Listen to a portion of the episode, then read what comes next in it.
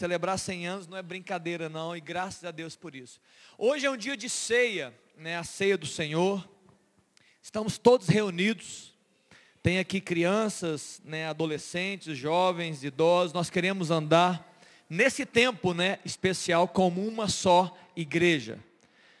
Nós estamos vivendo mova-se, amém ou não? Muito bem. Nesse mova-se nós temos declarado, né, com a nossa vida, com a nossa saúde, no púlpito, nas casas, nós estamos declarando que nós vamos nos movimentar em direção a Deus e em direção ao nosso irmão. Amém, queridos?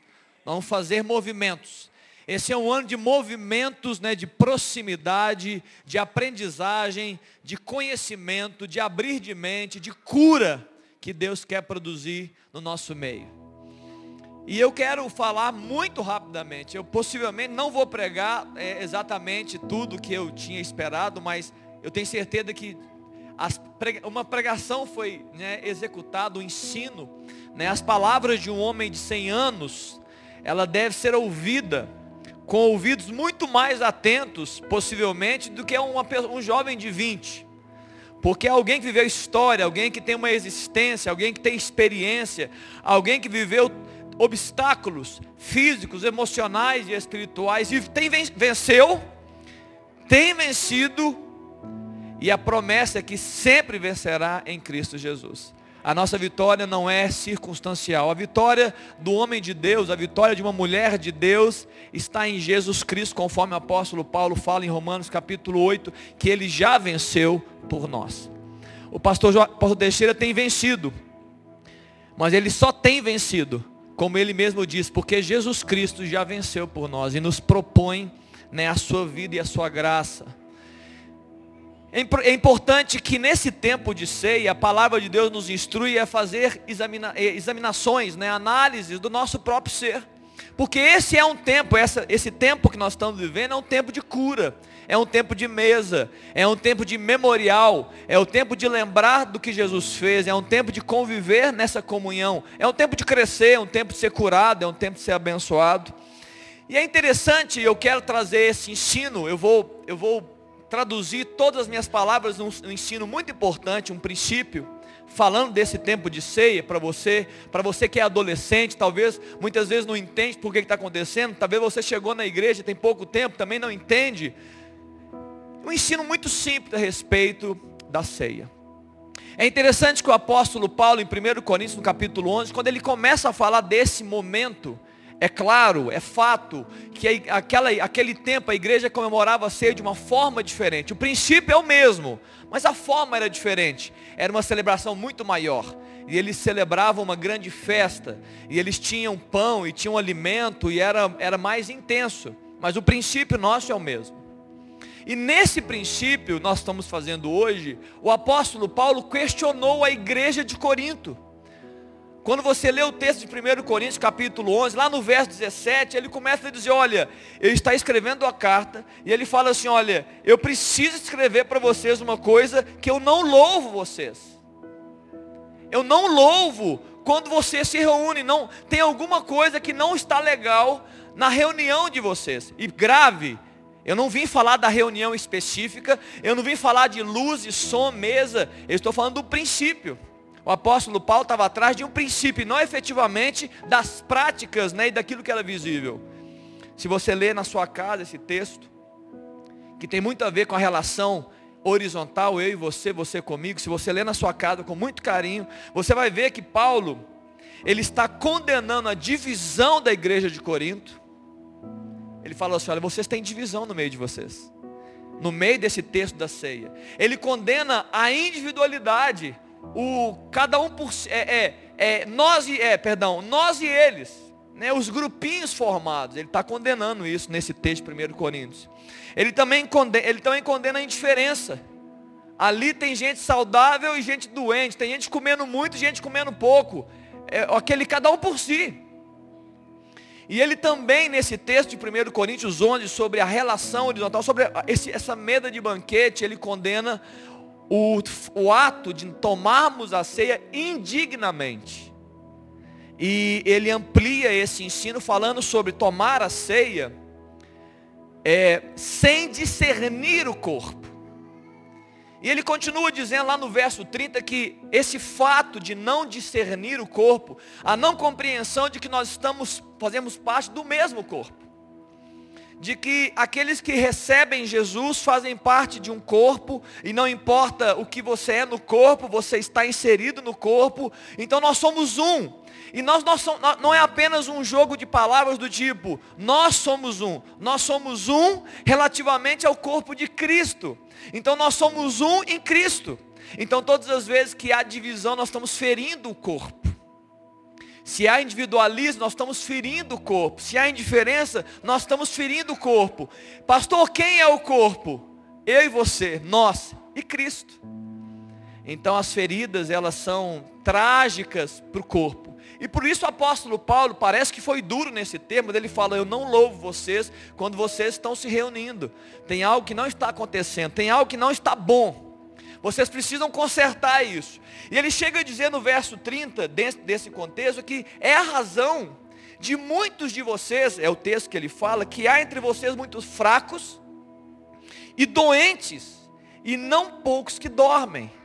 É um texto forte. O apóstolo Paulo tá ele está, ele está relacionando a conexão da irmandade, ele está relacionando a minha relação com você, a doença. Ele está falando da mesa de banquete, a mesa da ceia, a mesa da bênção, a mesa da comunhão, a mesa da alegria, a mesa do acolhimento. Mas ele está relacionando essa mesa de forma, quando se faz ela de forma indigna, a doença no meio do povo doenças físicas, doenças emocionais, doenças espirituais, na igreja. Ele não está dizendo do mundo, irmãos. Ele está falando de nós, igreja de Cristo. E se você tomar que a falta de discernimento do corpo, se você tomar, é um princípio né, de maldição, segundo esse texto, nós também podemos reconhecer que também é um princípio da bênção. Se nós discernimos se a falta de discernimento do corpo, se as divisões, as brigas, a maledicência, as crises que nós vivemos, se elas geram maldição, a boa conexão, aquela saudável, a amorosa, ela gera bênção, cura, ela gera saúde no nosso meio. Muitas vezes eu sei que nós todos somos iguais e nós carregamos a doença que o mundo nos impõe, a doença que o mundo gera sobre nós. Eu não vou entrar em detalhes aqui, que não vai dar tempo, eu não quero me ocupar muito nessa, mas eu prometo que um dia eu vou ministrar sobre isso. Mas a doença que nós recebemos no mundo, a doença da corrupção do ser humano, a doença é, gerada pelo mundo em termos de é, produzir em nós frustrações, você acaba projetando todas as frustrações que você tem na sua vida no seu irmão. Isso é muito normal. É muito normal isso acontecer. Só que isso traz doença para a gente.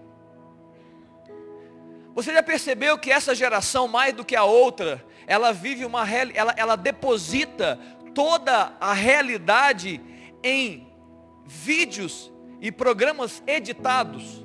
Alguém vai dizer, pastor, mas isso é antigo. Os filmes são editados. Muito bem. Só que antigamente a gente via filmes uma vez por semana o meu pai falava que ele ia para o cinema ver Tarzan. E o Tarzan brigava e lutava contra o jacaré, contra o leão. Tudo muito bem feito, muito editado. Era um teatro. Hoje, o tempo todo nós estamos vendo vídeos editados. Nós estamos dando crédito e valor e dando como real aquilo que não é real. E vivendo assim, vivendo uma perfeição que não existe, nós estamos nos frustrando na nossa vida pessoal porque é inalcançável. Você já viveu isso na sua vida algumas vezes, quando você sempre acha que a felicidade, a alegria, o contentamento da vida está em algum lugar, fazendo alguma coisa com alguma pessoa? Você já viveu isso? O seu contentamento sempre está em algum lugar, fazendo alguma coisa com alguma pessoa. Se isso acontece, você nunca vai dar valor ao que você tem, ao que você faz e com quem você convive. Porque essa, esse contentamento da vida sempre vai estar onde? Em um passo à frente, em algum lugar que eu não sei onde. Frustrante. Você vai pegar essa frustração da sua vida e você não vai conseguir segurar ela sozinho. Você vai projetar no seu irmão. Você vai projetar e vai machucar o irmão. Você vai se machucar e machucar o outro. Uma outra coisa muito forte também é quando você se deixa perturbar com raízes de amargura. Em Hebreus no capítulo 12, a Bíblia fala: seguir a paz com todos e a santificação, sem a qual ninguém verá o Senhor. E ele continua dizendo que você deve zelar, é um zelo que você deve ter, lá no verso, no verso 13, no verso 14, perdão, para que ninguém seja encontrado faltoso, sendo ausente da graça de Deus, ele diz, ele diz ainda, nem que haja nenhuma raiz de amargura, que brotando vos perturbe e contamine, contamine a muitos. Queridos, quantas vezes nós somos amargurados pela vida e pelas circunstâncias e por nós mesmos? E esse texto está dizendo, olha, cuidado, porque a raiz de amargura, ela não faz mal só para você, ela faz mal para o ambiente que você está. E muitas vezes nós pegamos todas as pressões que nós temos dentro de nós, e parece que é uma pressão do tipo é, é, usina nuclear. Se soltar, vai explodir, e ela contamina, e ela gera contaminações em todos os ambientes. Muitas vezes nós estamos vivendo, né, sobre o efeito dessas frustrações, das decepções pessoais, das decepções de relacionamentos, e isso tem agredido a igreja, o corpo de Cristo. Tá bom, pastor, bacana. E agora?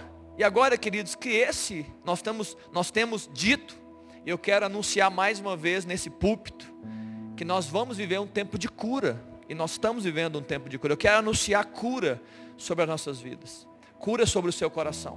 Eu não tive muito tempo aqui de trabalhar alguns detalhes, mas Deus sabe todas as coisas e, e Deus sabe o que você está pensando agora e vocês têm vivenciado na sua vida.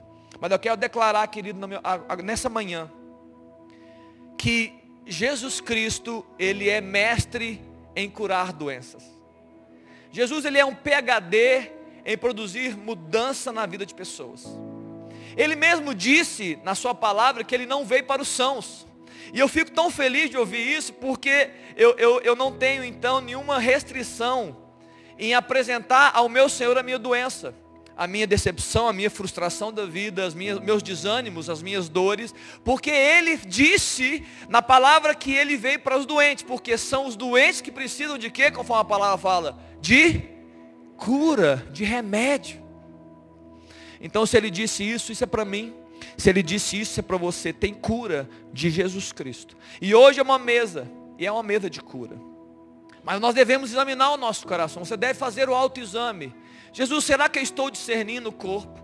Ou será que eu estou mais no, no efeito da divisão do corpo? Eu estou mais somando é, guerras, criando contendas ou divisões? Ou eu estou vivenciando o melhor tempo? E a Bíblia fala para fazer isso com muita seriedade, para que nós possamos viver o tempo de cura. O grande problema é que quando nós estamos assim, amargurados na nossa essência, né, frustrado com grandes coisas, é difícil falar sobre discernir o corpo. Porque nós não estamos bem conosco. Como é que nós vamos estar bem no meio do corpo? É falar sobre a, é, a ausência de divisão, não seja individualista, não seja indiferente, parece um sonho muito distante quando o nosso calo está apertando e quando ninguém sabe a dor que nós estamos sofrendo. Pastor, e agora? E agora, queridos, nós temos um, nós temos um, um milagre para vivenciar, nós temos uma cura para experimentar, nós temos uma palavra de Deus para liberar. E eu queria orar sobre isso, porque Jesus ele prioriza a minha relação com você mais do que você e eu podemos imaginar. Eu tenho dito isso aqui, não tenho? Eu já disse algumas vezes. A palavra de Deus, a Bíblia, ela prioriza, ela dá valor a esse nível de relação muito mais do que nós damos. Muitas vezes você dá muita, muito valor, e eu não estou dizendo para você tirar esse valor, na sua relação com Deus. E você pode até mesmo assim se tornar um individualista. Mas a Bíblia ela declara em vários textos, eu vou ler um texto para encerrar esse momento aqui. O tanto que ele prioriza a minha relação com você e a sua relação com seu irmão. Léo, me ajuda aqui. Mateus do capítulo 5, eu vou ler o verso 21 em diante. Jesus está no sermão da montanha, e ele está dizendo assim: Olha, eu vi que foi dito, não matarás. Eu, porém, vos digo, ah, perdão, quem matar estará sujeito a julgamento. 22. Eu, porém, vos digo que todo aquele que sem motivo se urar contra seu irmão estará sujeito ao julgamento. E quem proferiu insulto seu irmão estará sujeito ao julgamento do tribunal. E quem lhe chamar tolo ou raca estará sujeito ao inferno do fogo. Jesus está dizendo, Jesus está dizendo, está na Bíblia. Se pois, agora eu quero focar isso aqui. Ele está dizendo dos, dos juízos que nós podemos sofrer por essas questões né, de maledicência, de divisão e de dor que nós enfrentamos nas nossas relações. Mas olha que interessante o que Jesus fala nesse verso 23. Atenta comigo. Eu quero focar. Eu quero focar esse texto para a gente encerrar e orar e nós participarmos da ceia. Se, pois, ao trazeres ao altar a tua oferta, ali te lembrares que teu irmão tem alguma coisa contra ti, verso 24, deixa perante o altar a tua oferta, vai primeiro reconciliar-te com teu irmão, então voltando, faze a tua oferta. Queridos, presta atenção. É, essa oferta é adoração a Deus. Eu já vi alguns dizendo que essa oferta pode ser uma oferta financeira, eu acredito muito mais que essa oferta no altar é a oferta, é, é, é, é o arrependimento naquela época, era, uma, era um animal que morria naquela época, era entregue no altar para pedido de perdão e arrependimento. Mas independente de qualquer coisa, essa oferta é uma adoração, amém ou não? Estamos juntos isso aqui? Essa oferta que você leva no altar é um ato de adoração. E sabe o que Jesus está falando? Ele está dizendo o seguinte: quando você vier a mim, para entregar um ato de adoração, eu quero que você pense e reflita como está a sua relação com seus irmãos. Ele está dizendo isso. Ele está dizendo assim: olha, eu quero que você reflita, quando você vier até mim, eu quero que você priorize a sua relação com seu irmão. E se você percebe que não está saudável, eu quero que você se reconcilie com ele primeiro. E aí você vem até mim e entrega a sua adoração. Estamos entendidos aqui, queridos? Isso é palavra de Deus. Isso é um princípio. É muito, é, é, é muito natural a gente decla, é, de, de, né, entregar a nossa palavra que eu e o Senhor estamos resolvidos. Isso não é discernimento do corpo de Cristo. Isso está ainda em déficit. Nós precisamos olhar para o lado, olhar para a horizontal, olhar para os nossos irmãos e percebermos a grandiosidade, a valor, a, o valor e a priorização que Deus dá nas nossas relações. Por quê? Porque existe cura em relações saudáveis. Assim como existe doença em relações não saudáveis, existe cura nas relações. E queridos, escute. Deus quer curar a nossa vida. Nós estávamos no CFM ministrando sobre isso essa manhã. E eu preciso dizer para você que está aqui Deus pode fazer isso de forma direta? Amém. Mas eu preciso te dizer que Deus muitas vezes vai usar a sua vida para curar uma pessoa. Ele vai usar o amor que flui através da sua vida, o perdão que flui através da sua vida, a palavra de encorajamento que flui através da sua vida, o dom que flui através da sua vida para curar a pessoa que está do seu lado. Não decrete que é, é só Deus que vai fazer. Porque nós estamos abrindo mão de ser corpo dele e, e ministros do Evangelho e da esperança.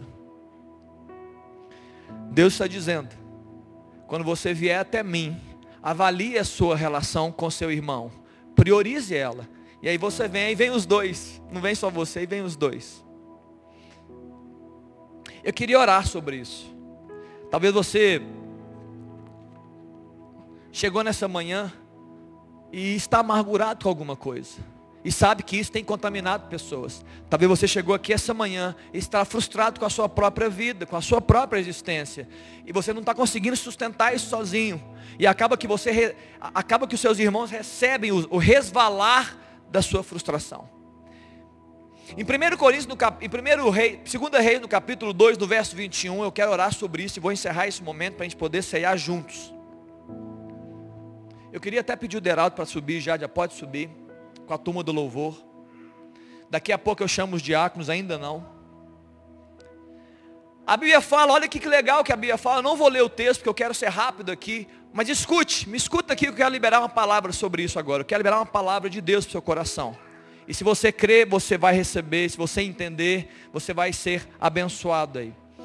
A Bíblia, a Bíblia diz que o povo chegou até Eliseu, Eliseu era um profeta, e falou assim, Eliseu, a cidade de Jericó é bem estabelecida, mas o seu solo é infértil. E as águas, os rios são amargos, são más, não são saudáveis. Muitas vezes, querido, nós somos essa cidade de Jericó. Nós estamos bem estabelecidos. Você tem uma palavra de Deus sobre a sua vida. Você foi, você foi retirado do império das trevas com força e poder e foi lançado no reino de Deus, no reino do Filho do seu amor. Você tem palavra de Deus sobre você, você tem sonho de Deus sobre você, tem propósito, tem pensamento de paz, você está muito bem estabelecido. Mas o solo é infértil. O seu coração ainda não recebeu é, é, é, essa, essa unção de fertilidade. E você está fazendo o quê? O que está acontecendo, pastor? O que está acontecendo? Você não está vivenciando frutificação na sua vida.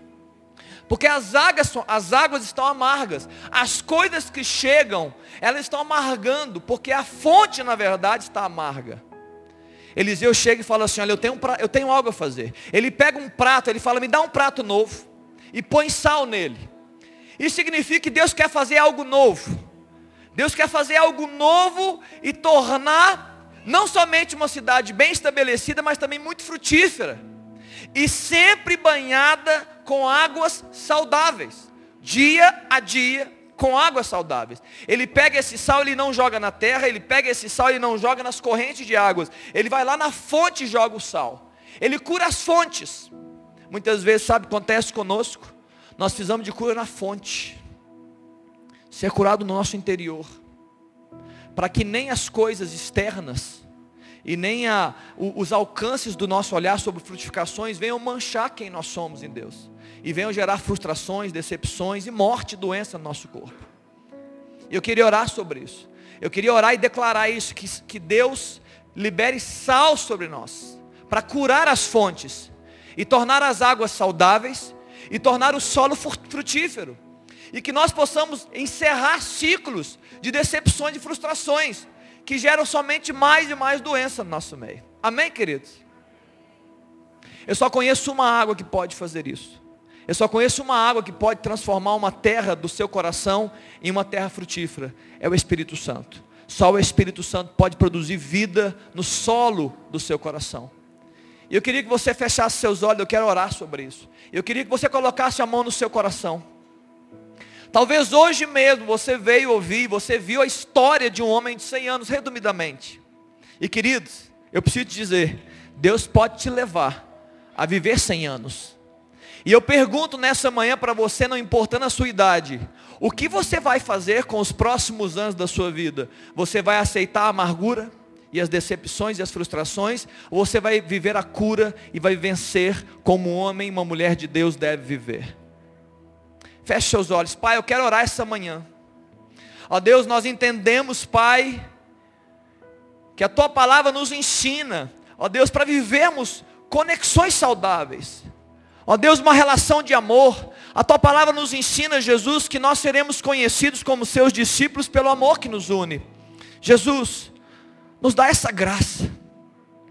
Ó Pai, muitas vezes estamos trazendo a Deus o peso das decepções, das frustrações pessoais, e não estamos conseguindo nos conter. Estamos, ó Deus, infrutíferos, ou pelo menos achamos que estamos infrutíferos. Muitas vezes estamos sofrendo a dor, ó Deus, a dor do, das decepções nos relacionamentos, e não estamos conseguindo, ó Deus, cortar essas raízes de amargura, e estamos, ó Deus, sofrendo os impactos das nossas relações. Ó Deus, nós não queremos mais dor, nem doença, nem morte no nosso meio. Não, Pai. Ó Deus, gera um basta no nosso meio. Pai, libera sobre nós o teu sal, Jesus. O sal que cura as fontes. Ó Deus, o sal que cura o coração, que nos resgata, Deus, de onde nós estamos e nos coloca, Jesus, a viver o melhor. Viver, ó Deus, experiências, ó Deus, graciosas, amorosas e perdoadoras. Ó Pai, se tem alguém que entrou aqui essa manhã, e enquanto, ó Deus, essa palavra é ministrada, ó Deus, nomes, vieram à mente, pessoas vieram à mente, situações vieram à mente. Jesus, nos conduz, ó Pai, para um processo de cura. Ó Deus, que as coisas que para trás ficaram, ó Deus, para coisas que no passado eh, nós vivenciamos, elas sejam, ó Deus, coisas que fiquem para trás e não fiquem, ó Deus, incomodando nosso presente e, ó Deus, e promovendo um futuro de dúvidas, de dor e decepção. Cura o teu povo, Jesus. Que o mesmo sal, Pai, que Eliseu lançou sobre a fonte, naquela, naquelas águas, ó Deus, seja o sal que o Senhor lança sobre os nossos corações nessa manhã. Ó Deus, curando a tua igreja, nos capacitando, ó Deus, para viver uma conexão abençoada, um movimento, ó Deus, abençoado de mim, ó Deus, para o meu irmão, do meu irmão para mim. Ó Deus, de que o Senhor seja glorificado nisso, tudo. E é assim que eu oro, Pai, em nome de Jesus. Amém.